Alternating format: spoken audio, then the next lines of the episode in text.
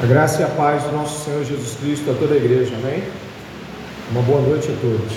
Gostaria de convidá-los a abrirem suas Bíblias no Evangelho de Mateus, no capítulo de número 5, por favor.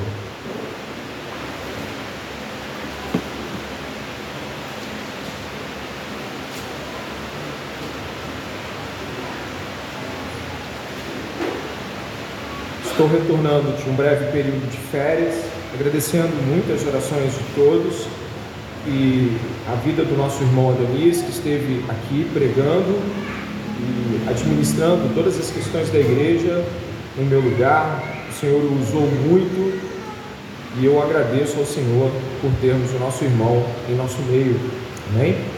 Estaremos nesses dois meses que já começaram, claro, desde o início desse ano, há 15 dias atrás, estaremos falando de discipulado e é claro, sem dúvida nenhuma, o Sermão do Monte, o Sermão aos discípulos, é, é um lugar maravilhosamente autêntico para se falar sobre discipulado. E vamos ouvir o Mestre falar sobre discipulado, Jesus Cristo. Eu gostaria de convidá-los à leitura do capítulo 5, no verso 13. Estaremos hoje do 13 até o 16 Estarei lendo na versão Nova Almeida atualizada. Diz assim a palavra do Senhor: Vocês são o sal da terra. Ora, se o sal vier a ser insípido, como lhe restaurar o sabor?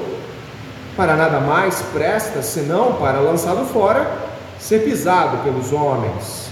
Vocês são a luz do mundo. Não se pode esconder uma cidade situada no alto de um monte, nem se acende uma lamparina para colocá-la debaixo de um cesto, mas num lugar adequado, onde ilumina bem todos os que estão na casa. Assim brilhe também a luz de vocês diante dos outros, para que vejam as boas obras que vocês fazem e glorifiquem o Pai de vocês que está nos céus. Diante das palavras de Jesus, e pode ter certeza, o desafio do calor e da inquietação que ele traz são infinitamente menores do que o sacrifício da cruz do Calvário. E é diante de Jesus, que padeceu e sofreu muito mais do que nós estamos sofrendo hoje de noite infinitamente mais, que eu te convido a orar e pedir ao Senhor que fale ao coração de cada um de nós aqui esta noite, tirando todos os obstáculos para se crer na palavra de Deus. Esse é o meu pedido e eu espero que você me acompanhe nele.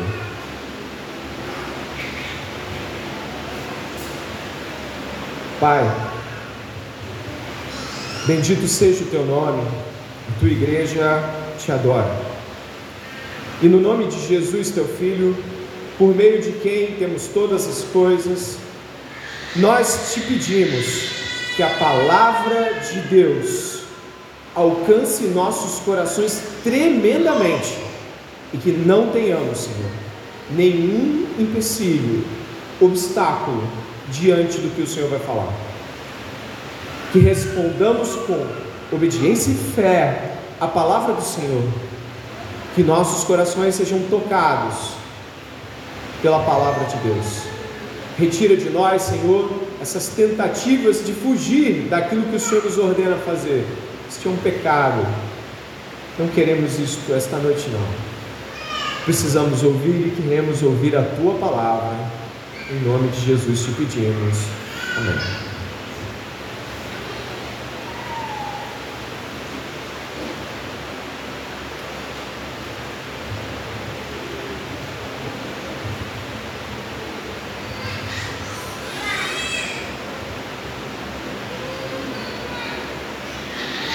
Eu sou professor de ensino médio e fundamental. E uma das coisas que eu mais tenho encontrado ao longo dos anos que eu estou na jornada de professor e que tem crescido assustadoramente, mas que sempre esteve lá, principalmente no final do ensino médio, indo lá para os seus 16 anos, 17 anos, São alunos fazendo perguntas de para que tudo isso, professor? A gente chega até aqui e faz o que com isso agora?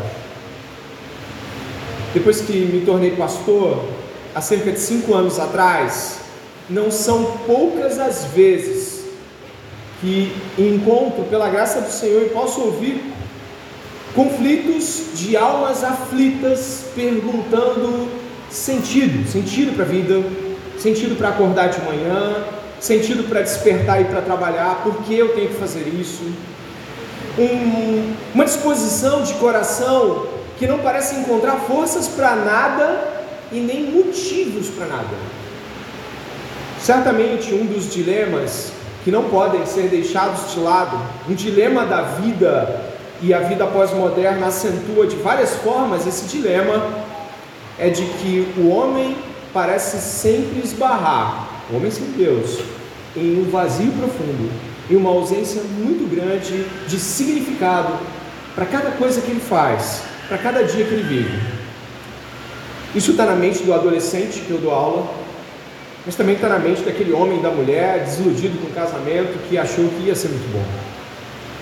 Também está na mente de alguém muito engajado em ir adiante em sua profissão e depois que encontra ou portas fechadas ou cume, pergunta por quê? Para quê? Talvez você pense assim, nossa, mas é tão comum assim encontrar pessoas com esse vazio existencial completo? Sabe, essa ausência de por que, que eu estou vivendo? Não, as coisas não começam assim. Elas começam com: ah, para que eu tenho mesmo que amar pessoas? Ou, nossa, mais uma vez eu vou lá e eu vou trabalhar, e sabe, outro dia e é a mesma coisa, a mesma coisa, e a mesma coisa, e sabe, daqui uma semana é a mesma coisa. Eu já sei o que eu vou encontrar quando eu acordar amanhã. Esposa, meu marido, que não correspondem às coisas que eu estou buscando, e sabe, eu vou entregar para Deus. Isso não é entregar para Deus, deixa eu lhe dizer, isso é entregar para ingratidão, insatisfação e qualquer niilismo que você queira, mas isso para entregar para Deus é bem diferente. A gente entrega de joelho e pede força para continuar. Isso é entregar-se ao problema. O que eu quero dizer é que a ausência de sentido total da coisa não começa na coisa toda, na vida toda mas em um somatório de insatisfações que, somadas umas às outras, fazem uma enorme quantidade delas. E aí, sabe, você não tem mais para onde fugir, porque não tem mais motivo para fazer coisa alguma. A gente pode fugir para um ídolo que promete falsamente verdades sobre felicidade, mas a gente também pode ser mais sincero Talvez como Salomão foi. Chega no final da jornada e descobre que tudo que fez e toda a busca era uma grande vaidade. Ou seja, se formos sinceros, vamos chegar a algumas conclusões muito simples. Tudo morre, tudo se esvai, a juventude se esgota, as forças acabam, tudo em algum momento vai te abandonar, porque tudo acaba. É para a morte que o mundo e a, a ordem que estamos aponta. É para acabar, é para deteriorização, é para perda, não para permanência. Que as coisas que estão aqui vão. Se você for bem sincero, você vai ficar assim, uau. Talvez você possa apostar em existencialismo. Você cria um motivo seu para viver, segue. Mas vai esbarrar também hora ou outra, ou no fim da história com nada. Não tem motivo. E por que começar com um discurso sobre o clamor da alma sem sentido, o desespero do vazio da vida? É porque isso não é apenas um dilema de ímpios. Sabe o que é ímpio? É aquele que não crê em Deus. Mas dilemas fustigantes, momentâneos e por vezes atordoadores de discípulos de Jesus. Por isso, se você está aqui esta noite e crê no que a irmã falou na abertura, de que Jesus chama seus discípulos para ouvirem a sua voz, eu creio também dessa forma. Ele está lidando com pessoas que podem ter crises momentâneas, permanentes, duradouras ou já tiveram de para que eu acordo e por que continuo. E para gente como a gente assim, que precisa sempre se lembrar de por que está aqui nesta terra, é que Jesus preparou algo para nós. E eu gostaria de começar dizendo que Jesus sabe muito bem disso. E sem dúvidas ou democracia, ele afirma: vocês são. É assim que começa o 13 e o 14 do capítulo 5 de Mateus. Vocês são. Ele começa declarando, sem dúvidas no coração, sem perguntas a te fazer, e nem democracia, vamos ver o que você gostaria de ser. Não, Jesus não começa com isso. Ele começa aplacando toda dúvida, esmagando toda incerteza e aplicando um golpe fatal na ausência de significado para a vida. Vocês são. E quem está dizendo é Jesus, o Criador de todas as coisas, Rei do universo, Filho de Deus Pai, que está à destra dele e governa todas as coisas. Vocês são. Com isso, ele já aponta para o dilema: o que ser? Quem ser? Ser o que? Quem sou? Os discípulos não estão aqui submetidos a um escrutínio do que gostariam de ser, mas estão sendo ordenados a ser, estão sendo ordenados a aceitar algo que jamais deveria ser negado: o sentido da nossa existência. Vocês são o sal da terra. Verso 14: Vocês são a luz do mundo. Essas duas afirmações de Jesus Cristo elas aplacam dilemas que são comuns na vida de qualquer pessoa que está aqui. Certa vez, uma jovem, em 1933 ou 4, estava perguntando quem ela era e o que ela deveria fazer no mundo. Esta jovem de 17 anos de idade, na década de 30, recebeu de seus pais a seguinte afirmação: Isso está na Bíblia, vai procurar, a procurar na Bíblia. Isso está lá. Filha de pais missionários, estava na China, onde nasceu, embora não fosse chinesa, nem de descendência chinesa, abriu a Bíblia e parece que numa sentada só ela encontrou um monte de coisas que Jesus afirmava que somos. Ela fechou a Bíblia e entendeu, seguiu para o seminário e acabou a crise de fé. Lá ela conheceu seu esposo, homem de Deus. Se casaram, formaram uma família cristã. Então ele, lá para os seus 40, quase 50, teve uma crise de fé. Um pastor presbiteriano, subindo e descendo as escadas, andando por uma parte de cima da casa onde todos ouviam seus passos, e ela, que já tinha passado pelo quem sou, orava para que ele descobrisse quem ele era. E ela orou por meses, até que ele desceu, descobrindo quem ele era. Depois disso, Edith Schaefer e Francis Schaefer fundaram o Labri, um ministério que salgou muita gente que você conhece e não conhece. E me abençoou quando em 2015 eu tive uma crise de fé tremenda e veio a minhas mãos um livro, O Deus que Intervém, de Francis Schaeffer. E eu descobri que a verdade verdadeira esmaga toda dúvida. O sal de 1935 salga até hoje.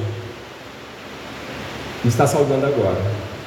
Por isso, quando estamos falando sobre crises existenciais, nós não podemos deixar de encontrar a resposta em Jesus, que sabe muito bem quem é, e sabe muito bem quem somos, e está nos dizendo esta noite: não tenha dúvida, vocês são a luz do mundo, o sal da terra, e isso não vai mudar. Essa grande afirmação de Jesus Cristo aplaca metade do problema. Sim, metade do problema. Mas por que aplaca metade do problema? Porque metade do problema é sabermos quem somos, e a outra é o que vamos fazer com quem somos. Mas parece que a afirmação dele abarca os dois problemas: somos e somos para o mundo. Se você ler a sua Bíblia, vai encontrar assim: vocês são o sal, ponto. Não, não. Vocês são sal da terra. E depois o verso 14 não é vocês são a luz, vocês são a luz do mundo. Então, o segundo grande problema é resolvido. O primeiro, eu acho que eu tenho colocado aqui, o primeiro problema é quem somos. Dilema do mundo, acho que eu coloquei o próximo. O primeiro, Jesus arranca de nós a mentira do vazio existencial. Ela é real como experiência, mas o que ela afirma sobre não termos sentido é falso. A experiência do vazio é real, mas é uma mentira de Satanás. Nós temos propósito e significado nesse mundo. Logo, preste atenção, está calor, você não pode se, se dar ao luxo de perder o fio da meada. Somos sal e luz se estivermos em Cristo. Ele arranca de nós a mentira do vazio existencial e nos mostra quem somos. Metade do problema é esse. A segunda parte. Em seguida, ele nos resgata da nossa segunda cegueira, de que a vida é sobre a gente. Essa é a segunda mentira. A primeira é: você não tem sentido. Tem, você é salvo, você é luz. E a segunda, você é salvo, você é luz para o mundo, não para você. O sal não tem sentido para si mesmo, tem. A luz faz algum sentido para si mesmo quando acesa? Não. Olha o impacto que ela tem. Olha o impacto que o sal tem quando salga. O sal não é para o sal, a luz não é para a luz. Nós não somos para nós mesmos. Nós somos para o mundo. E isso é parte da nossa cegueira, porque parte do que queremos ser em nossos vazios tem a ver com o que queremos ser para nós mesmos. A nossa insatisfação não é se Deus é bom, Deus é bom. A nossa insatisfação é que queremos a vida que queremos, independente se Deus a quer. Por isso, e passando e adi adiantando-se já para caminharmos para o próximo tema, o dilema do mundo está em um vazio existencial porque a vida é centrada em si mesmo. E Cristo vem dizer quem somos, por que somos e para quem somos. Você não é a peça fundamental da sua vida, é Deus. Você não é o propósito horizontal da sua vida, é o próximo. E essas realidades são aterradoras para o homem sem Deus, para a mulher sem Deus, para o velho, para o novo, para a criança, quem quer que seja, precisa crer em quem Jesus diz que somos e para o que Jesus diz que fomos feitos. E essas duas realidades já devem trazer uma grande alegria para todos que vieram aqui meio amortecidos, querendo ser aquilo que querem ser, querendo ser aquilo que acham que é legal, ou mesmo perturbados sem saber o que são. Se você ama Jesus e o tem como Senhor e Salvador, e Ele é regra, Ele, ele é ordem, ele é, ele é o Senhor da sua vida, você sabe quem é e sabe pro que é. Não há dúvidas. Jesus resolveu isso compreendendo essa realidade, já temos parte dos problemas resolvidos. Acontece que, apesar de sal e luz serem muito simples de se observarem e compreenderem, existem mais camadas sobre essas afirmações. Prometo não me delongar, eu sei que está quente, mas fique um pouco mais e preste um pouco mais atenção sal da terra. Qual é a questão? Os discípulos, eles são pessoas que manifestam o reino para o mundo. Foi isso que nós aprendemos na semana anterior. As bem-aventuranças expressam quem são os felizes, segundo a ordem de Deus. E estes são os discípulos do reino. É, sim, preste atenção. O Evangelho, a mensagem da morte e ressurreição de Jesus, é uma mensagem de um reino maior do que a igreja. A igreja é a embaixada desse reino. Mas esse reino, ele é o governo de Deus sobre toda a terra, sobre todo o cosmos e sobre todos os céus dos céus. Por isso, quando falamos na oração do Pai Nosso que o governo dele seja assim na terra como nos céus, é porque o reino é muito maior do que a igreja. Mas a igreja representa esse reino. Logo, os discípulos de Cristo são embaixadores que manifestam as leis, ordens, virtudes e valores do reino. Assim que a igreja é, uma embaixada. Sendo desta forma, nós não podemos aceitar ditas errados. Você já ouviu isso? Você já ouviu assim? Olha só, seja quem você é. Seja quem você é. Não escute, não se perturbe com as pessoas ao seu redor. Seja você mesmo. Nunca vi a Bíblia falando isso. A Bíblia diz quem você é e como você deve ser. Ou seja, por que, que a Bíblia diz quem nós somos e quem devemos ser? Porque existe testemunho a ser dado como embaixador do reino. E logo, nós não podemos de forma alguma esquecer que ser sal e ser luz implicam em ser vistos, manifestos, revelados. É importante que você saiba de algumas coisas sobre sal e sobre luz. E aí, aqueles que anotam, anotam, aqueles que ouvem, ouvem, mas que todos prestem atenção. Sal e luz são dois elementos muito comuns. Eles já eram comuns e úteis em sua época, na época de Jesus, e são igualmente comuns e úteis em nossa época. Nós hoje nos alimentamos usamos sal, e estamos aqui na noite por causa das lâmpadas que estão acesas. Continua sendo comum e continua sendo útil. Jesus é certeiro, como sempre é, e atemporal em suas afirmações. Logo, eu gostaria que você pudesse refletir sobre sal da terra. Eu vou ler o verso 13. Vocês são o sal da terra. Ora, se o sal vier a ser, pode repetir? Como lhes restaurar o sabor? Para nada mais presta, senão para lançado fora, ser pisado pelos homens. Existiam duas maneiras com que o sal era conseguido naquela época. E elas não mudaram muito até hoje. Apenas varia no fato de que hoje é mais comum um modo do que o outro. Duas maneiras. A primeira era você evaporar a água e deixar o sal. Depois que a água seca, o sal fica. Como a gente vai na praia e fica com sal no corpo depois que a água seca. Aí você pega o sal e guarda. Naquele lugar onde Jesus morava, era mais comum o segundo, o sal puro, tirado da evaporação, ele era mais raro. E o sal retirado do charco com a lama, por exemplo, o Mar Morto tem muito sal. Eles pegavam o sal com a lama e retiravam e usavam também aquela lama, de, lama salgada, por assim dizer. Como poderíamos pegar uma areia salgada do mar? Esses dois tipos de sal eram muito comuns. E o mais comum era o sal do charco, da lama.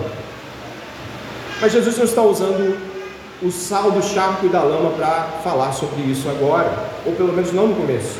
Repare só: vocês são o sal da terra.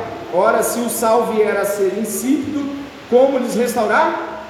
Ele está falando do sal para a comida. Aqui nesta parte não é do sal da lama, é o sal da comida. Este sal da comida, eu sei que você sabe isso tudo e eu não estou nem preocupado. A gente fala para quem sabe e quem não sabe. O sal ele era importante como conservante. Põe sal, como já comeu carne seca, às vezes a gente tem que até tirar o sal porque está demais. Salga impede a deteriorização. Ou seja, ele conserva o estado de algo ainda por um tempo, mas não para sempre, mas ainda por um tempo. É bom dizer não para sempre, é bom dizer isso. Chega um momento que há deteriorização. O sal ainda fica sal, mas aquilo deteriora. Mas por um tempo considerável, o sal retém a deteriorização. E isso era mais importante do que sal como tempero, caso você não saiba. Naquela época, os temperos já existiam e sal como tempero não era o principal argumento. O sal era principalmente, se sabor, se está escrito sabor, era para conter o avanço da deteriorização. Pronto. Logo, os discípulos contêm a deteriorização da terra, do mundo. Do que o mundo se tornou rebelde a Deus. Diz um comentarista que eu li: é, os discípulos são o freio de mão da maldade, eles vão buscando puxar com toda força, são os conservantes de um mundo repleto de hostilidade contra Deus e tudo que Deus anuncia. Logo, o que Jesus está dizendo aqui é magnífico, é que os discípulos são aqueles que são na terra responsáveis. Preste atenção, preste atenção. Às vezes, muitos de nós cobram das autoridades que sejam cristãos. O que, que eu quero dizer com isso? Que pensem em termos de deter a maldade como se de, se de fato fossem discípulos. Existem pessoas assim. Poxa, por que, que a violência, sim, a gente cobra das autoridades que a violência de alguma forma seja contida com mais policiamento.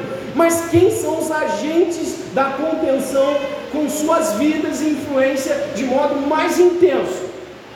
O povo de Deus, os discípulos, a influência que eles trazem ao mundo aplaca esta realidade. Não posso me esquecer da pregação que eu vi certa vez de um homem que disse que depois que uma igreja foi aberta em um local cheio de bares e zonas de prostituição, e a igreja colocou um culto de oração e firmou esse culto de oração por um ano, eu nunca me esqueço desse homem dando esse testemunho. O local mudou, incrível, e perguntaram.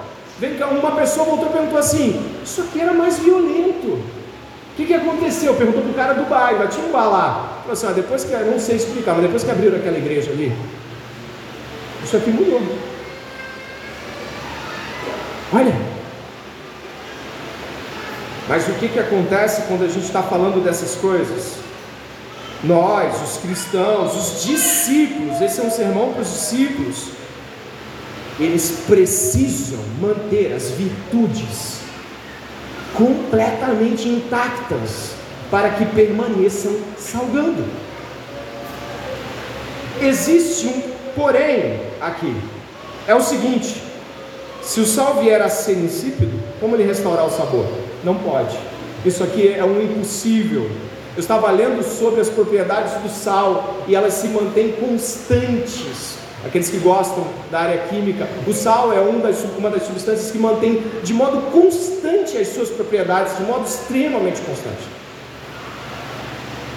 E aí o que acontece? Jesus diz: Para mais nada serve, para nada, nada mais presta, senão para lançado fora, ser pisado pelos homens. Essas expressões, elas não têm sentido senão buscarmos por eles. O que, que acontece? Aquele outro sal, você se lembra? O sal com lama, o sal do charco, se lembra?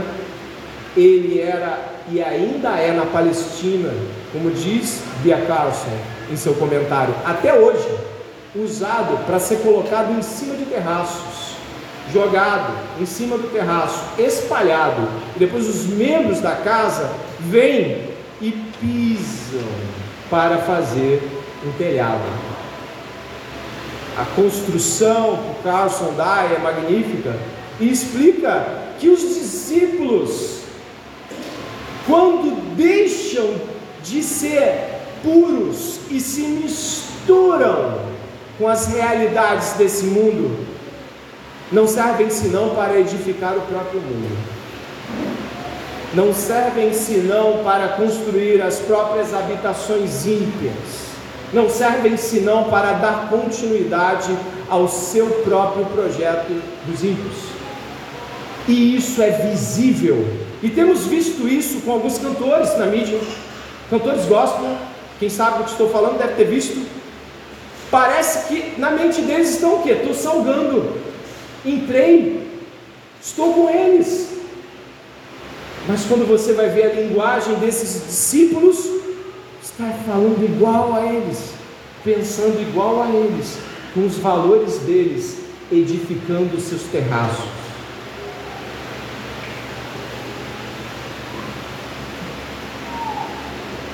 Essa infeliz constatação torna-se ainda mais intensa. E aí eu faço novamente menção a esse teólogo que eu gosto muito, que é o Carson, ele é muito equilibrado em suas afirmações. Ele vai dizer assim: mas tem uma sobrecamada, ainda tem um problema disso tudo. Existe uma jogada de palavras que está acontecendo aqui por Jesus.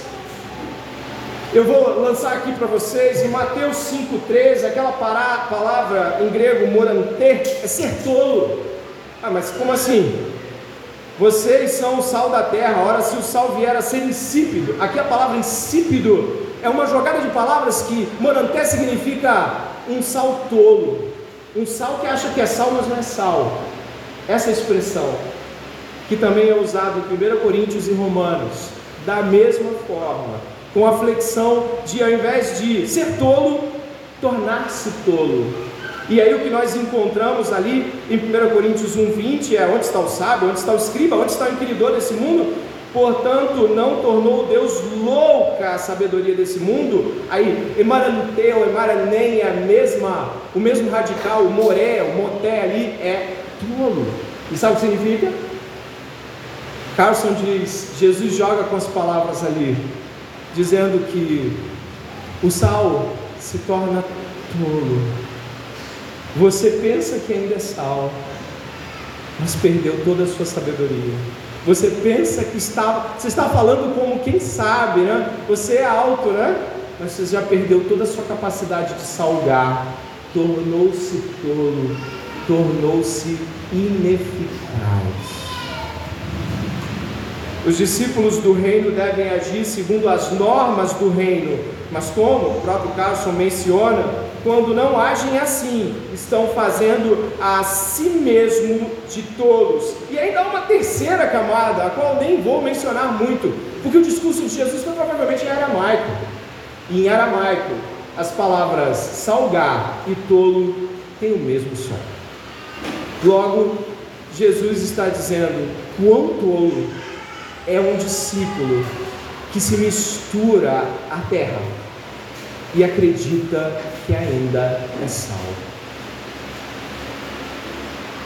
Está edificando o terraço dos outros. Muitos cultos pagãos eram feitos nos terraços. E quando nós estamos pensando sobre essas realidades, onde elas aplicam aqui, como aplicá-las à nossa realidade?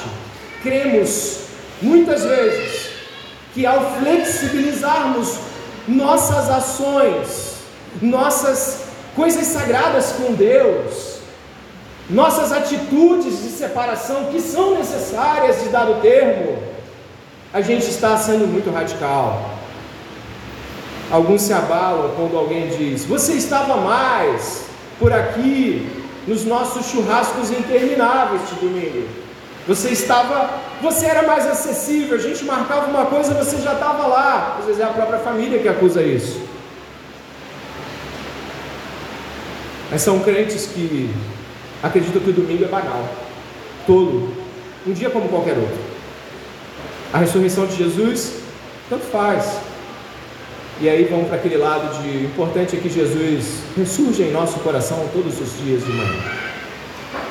E essa falácia se tornando agradável quando o sal se mistura. E nós estamos aqui esta noite não para ser instrumentos de edificação dos terraços que vão desabar um dia, mas sal que salga, sal que impacta, sal que influencia, sal que diz eu não vou, mas eu vou te dizer porque não vou. Eu faço parte de um reino, eu sirvo ao rei. Não, a gente está todo mundo aqui, tem o presidente Lula, não vem com esse papo de rei, não, isso é essa utopia cristã sua, você não está entendendo, eu sou súdito de um rei, faço parte de uma embaixada dele aqui neste mundo, eu não vou fazer isso. Eu te convido a vir comigo. Ah, mas espera aí, entende? Nós temos dificuldade de dizer os nãos que deveríamos, porque temos medo de perder a aceitação. Hoje de manhã mencionei um autor chamado Michael Lawrence, e ele fala em seu livro Conversão algo que me chamou bastante a atenção.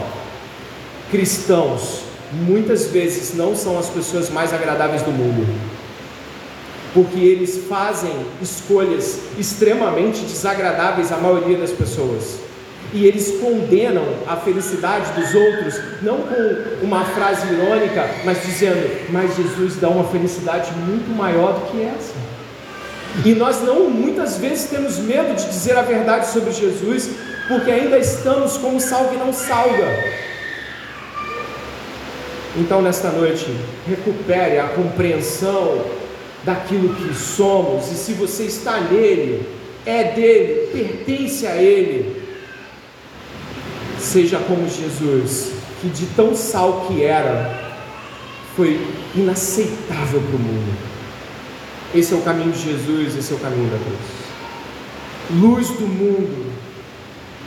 Enquanto eu bebo um copo d'água, eu gostaria de convidá-lo a ler do verso 14 ao verso 16, por favor. Leia, por favor. Vocês são. Vamos lá? Vocês são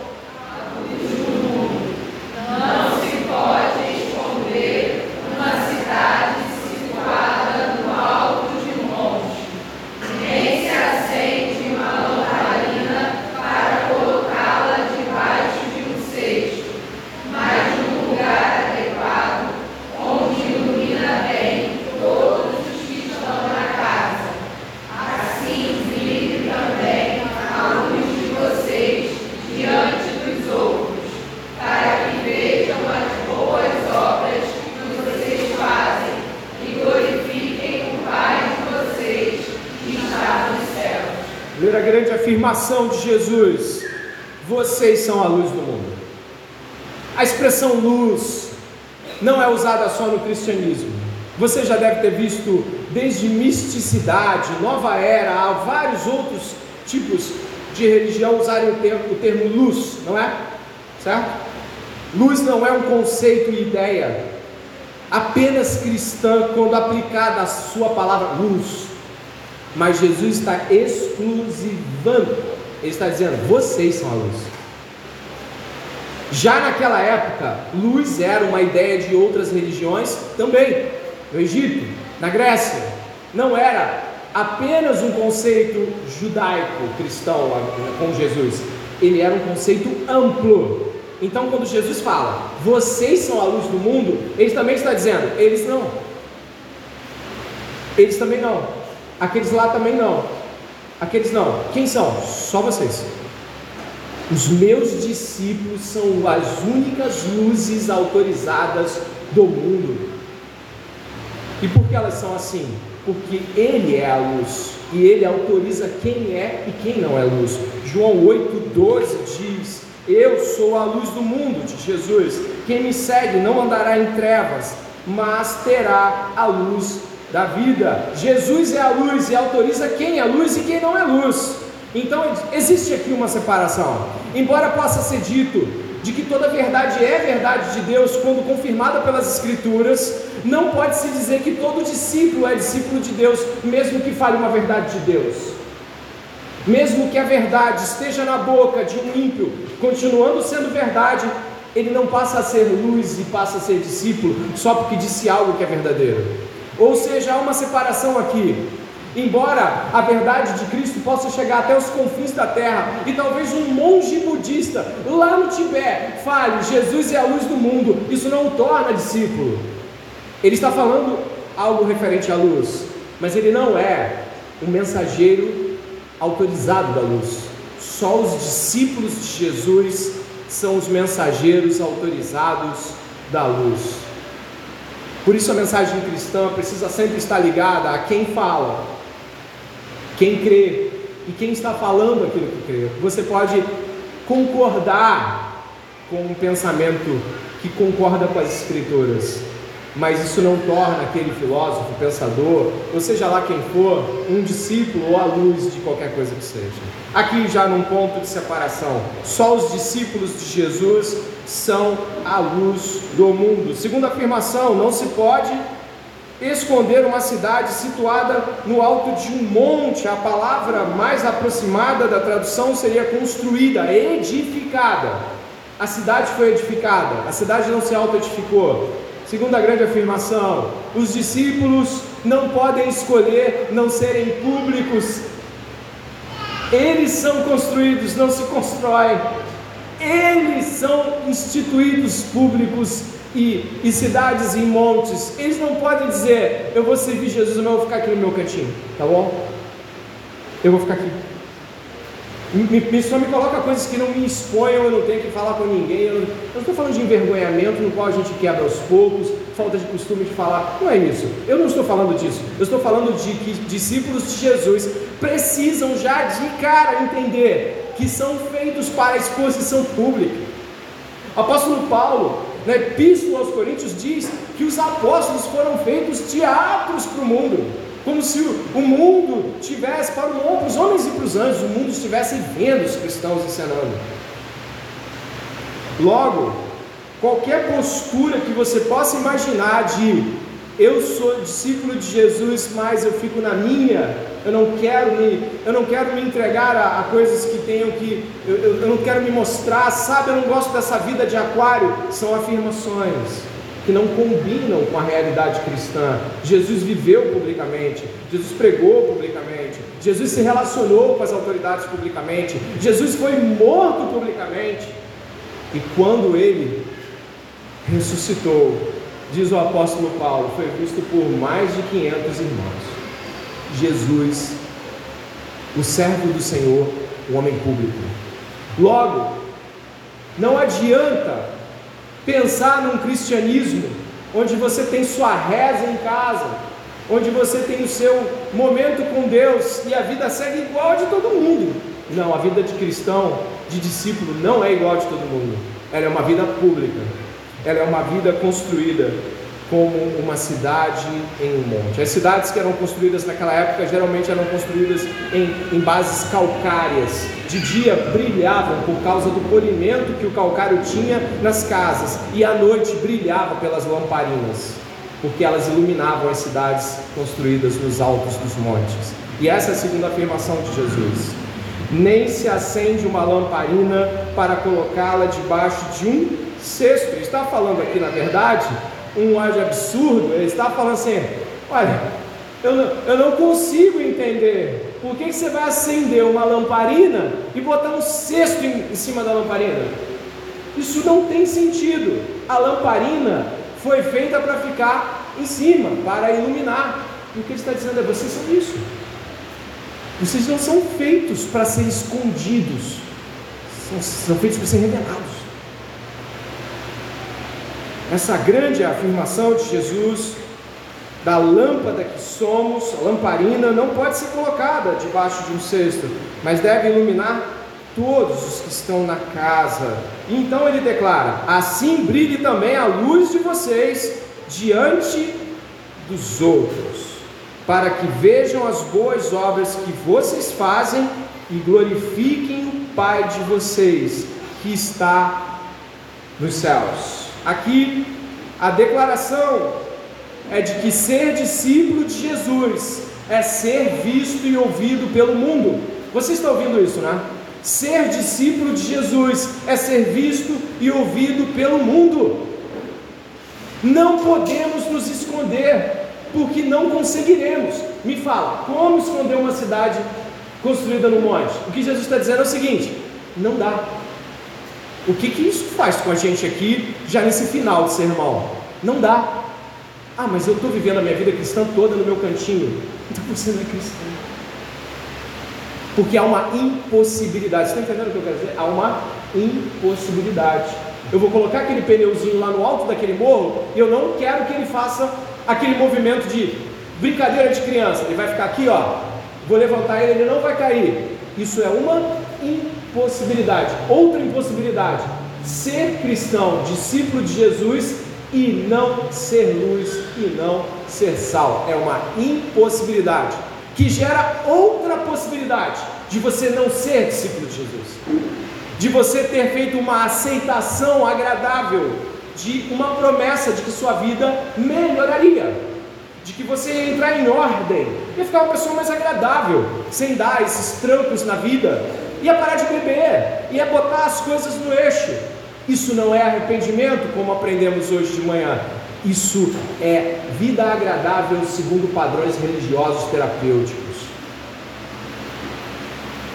É impossível esconder a cidade dos discípulos. É impossível esconder esta luz. Inclusive a versão 2, a menção da luz é interessante porque Jesus de novo vai falar sobre tolice, só que agora sem usar as palavras que ele usou antes. Ele vai falar assim: é mais ou menos o seguinte: você pegou alguém, acendeu uma lamparina, o lugar está escuro, aí você vê alguém correndo, pega o cesto. Que isso? Fala, o que, que é isso? O que você está fazendo? Tem sentido? Não. Exato. Tentar se esconder é impossível. E sem sentido.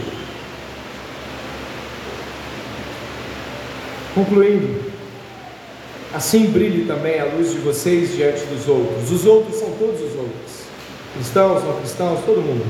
Para que vejam as boas obras que vocês fazem, glorifique o Pai de vocês que está nos céus. Os apóstolos entenderam isso. Escute bem, os apóstolos entenderam isso. O apóstolo Paulo disse assim na segunda epístola aos Coríntios: O Deus desta era cegou o entendimento dos descrentes para que não vejam o que? A luz do Evangelho, da glória de Cristo, que é a imagem de Deus. Pois não nos pregamos a nós mesmos, mas a Jesus Cristo, o Senhor, e a nós como escravos de vocês por amor de Jesus. Pois Deus que disse: das trevas resplandeça a luz. Ele mesmo brilhou em nossos corações para a iluminação do conhecimento da glória de Deus na face de Cristo. Repare o seguinte: o Deus desse século cegou, e os discípulos vão lá e mostram a luz. E aí das trevas resplandece a luz. Pedro diz em sua carta: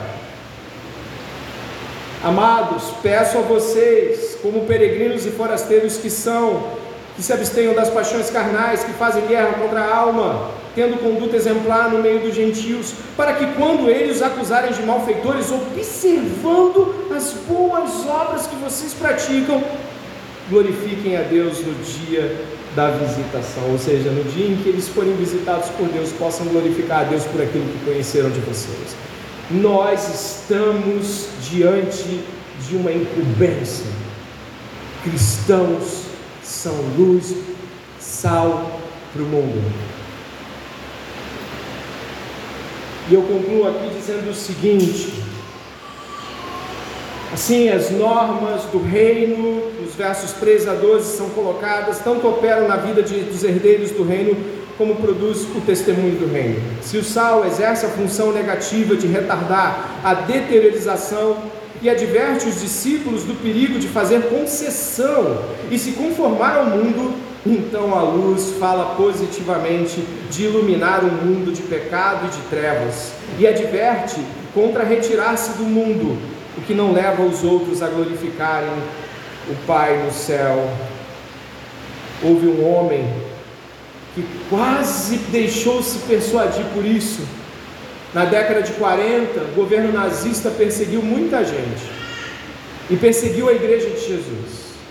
Então um desses homens decidiu fugir. Mas depois ele decidiu voltar. E quando ele voltou, ele montou uma igreja confessante, seminários escondidos, pastores treinados, discipulado. Este Dietrich Bonhoeffer, ele fez de tudo este homem. E numa dessas questões envolvendo Hitler, ele disse assim sobre a sua própria compreensão de ter voado para fora e voltado para dentro. Voar para o invisível é negar o chamado. Uma comunidade de Jesus que tenta se esconder deixou de o seguir. Que nesta noite os discípulos de Jesus resplandeçam como luz ao mundo em trevas. Que salguem e deem sabor verdadeiro a cada pessoa que encontrarem. Se você o ama e o conhece, deve estar queimando por vontade de fazer isso logo após o culto já. Que você cumpra a sua missão enquanto pode trabalhar. Um dia a noite chega para todos nós.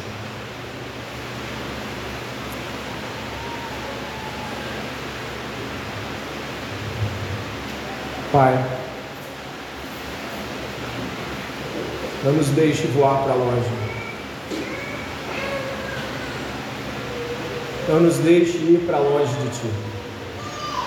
Nesta noite, Se alguém não te conhece, clamamos que se renda à única luz verdadeira, ao único sabor verdadeiro da vida, Jesus.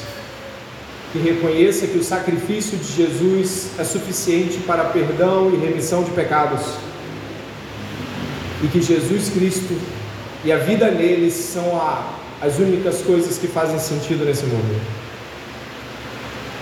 E para aqueles, Pai, que são teus discípulos e discípulas, o chamado para fora foi feito.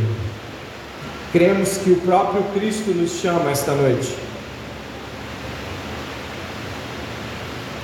Sigamos Ele para fora do arraial. Estejamos com Ele em suas vergonhas. Acatemos o seu sacrifício e carreguemos a sua cruz. Pai, nesta noite, ninguém pode ficar alheio a esta mensagem. Eu te peço, como pregador, ninguém fique alheio à mensagem de Jesus esta noite. Ninguém fique passivo a esta mensagem. Que haja um incômodo tremendo em todos. Naqueles que estão se perguntando: mas será mesmo que eu sou um cristão? Será mesmo que eu amo a Jesus? Porque me escondi de tudo isso a vida inteira e ainda o professo Senhor, a estes eu peço que o verdadeiro arrependimento venha e que se juntem a teu povo antes que não haja mais tempo. E para os teus discípulos eu peço, Pai, espalhe os discípulos, Pai, que o mundo os conheça, que o mundo conheça os discípulos de Jesus, que contém e detém o mal, e que pregam, mesmo que o mundo os ataque, os ofenda e ache que são pessoas muito mal sucedidas. Pouco importa, temos a Ti que nos pode fazer o homem. Nesta noite nos entregamos ao Senhor mais uma vez, pedindo que missionários sejam levantados, discípulos sejam restabelecidos e que toda a verdade pregada fortaleça o crente. Assim oramos, em nome de Jesus. Amém.